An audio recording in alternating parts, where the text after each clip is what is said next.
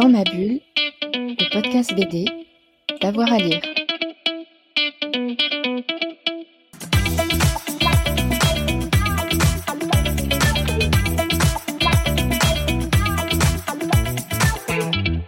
Je vais plus parler des, bah, BD déjà qui m'ont marqué, inspiré.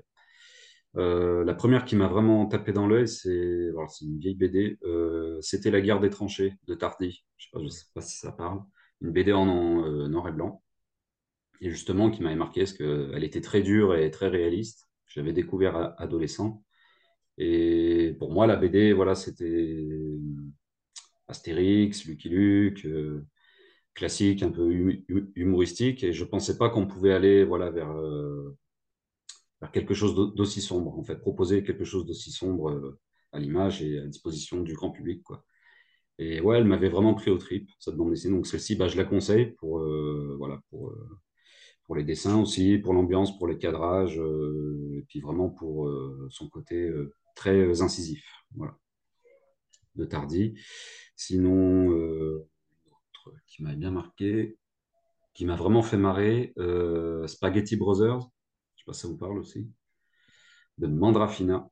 Ils ont fait une grosse intégrale où il y a tout, toutes les histoires dedans. C'est des, je crois que c'était des mini, des mini histoires, des petits sketchs en 5 6 cases euh, par page. En fait, c'est un espèce de petit format imposé et ça raconte en fait une histoire mafieuse avec euh, trois frangins, je crois. Donc, il y en a un qui est parrain de la mafia, il y en a un qui est curé, donc euh, très classique, bien sûr, et un autre qui est policier. Et du coup, ça donne des situations super drôles, super hilarantes. Et celle-ci, je la conseille vraiment pour, euh, pour le découpage, pour le rythme, euh, et bien sûr pour, euh, pour l'humour. Pour le dessin aussi, qui est très beau, et il y a de, de superbes effets de lumière, de beaux clairs-obscurs. Et le côté un peu semi-réaliste et caricatural des personnages qui fonctionne très bien. Et sinon, bah, je conseille après, ça c'est mes deux gros coups de cœur. J'en ai plutôt trois que je conseille. Bah, Black Sad de Guarnido. Ça, c'est une grosse, grosse référence euh, pour moi. C'est un peu ma Bible, voilà. Je la regarde tout le temps pour euh, les cadrages, pour les ambiances, les expressions. Enfin, tout est, tout est beau, quoi, dans Black Sad, il n'y a pas à dire. Euh, je conseille aussi Mathieu Laufray aussi, le travail de Mathieu Laufray euh, sur Long John Silver, beaucoup. Pour le, pour l'ancrage, il a fait un superbe travail d'ancrage. Et puis, puis voilà, je crois que c'est à peu près tout.